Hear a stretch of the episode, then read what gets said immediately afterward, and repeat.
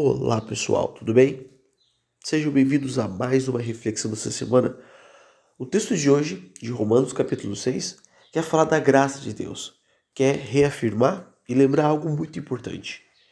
Já sabemos já, pelo que ouvimos nos, últimos dias, de que eu vou para o céu por causa da morte de Jesus Cristo.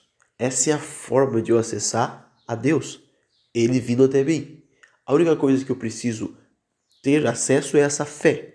A fé de que realmente ele fez isso por mim. É pela fé do começo ao fim.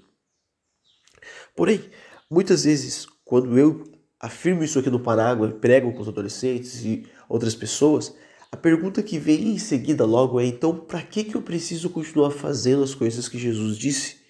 O texto de hoje, de Romanos capítulo 6, quer mostrar isso para gente, quer explicar isso que é justamente mostrar a importância de eu continuar praticando a lei, mesmo sabendo que é por graça que eu sou salvo.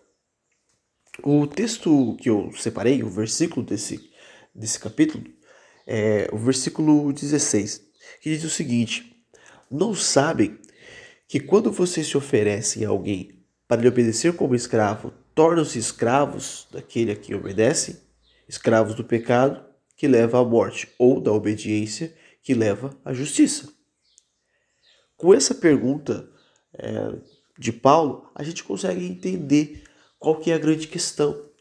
Nós já somos salvos por Jesus Cristo e pela sua morte, mas isso não nos tira a responsabilidade, não nos tira, inclusive, o dever de viver debaixo da lei, de buscar viver debaixo da justiça de Deus.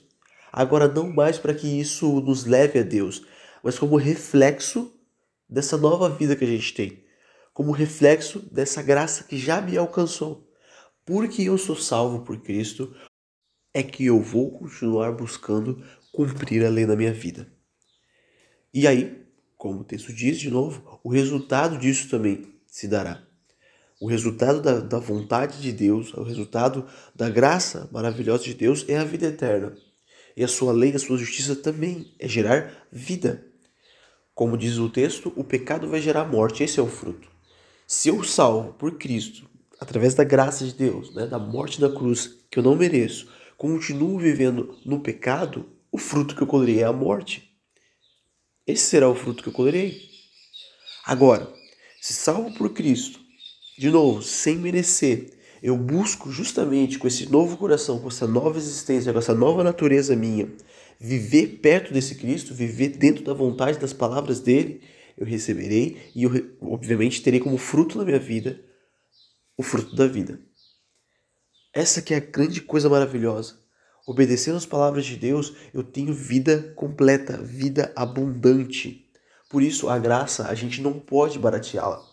A gente não pode reduzi-la a algo que, ah, então tá bom então. Então agora já sou salvo por Cristo, não tenho mais nenhum compromisso, não tenho mais nenhuma responsabilidade de prática.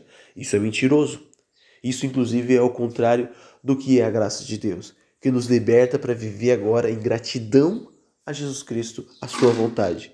E é a gratidão de Cristo que me faz que eu vou viver buscando cumprir aquilo que ele me ensinou. Porque aquilo que ele ensinou traz vida, já agora manifestada na minha existência, nas minhas atitudes, vida e vida com abundância. Um bom dia e uma boa semana.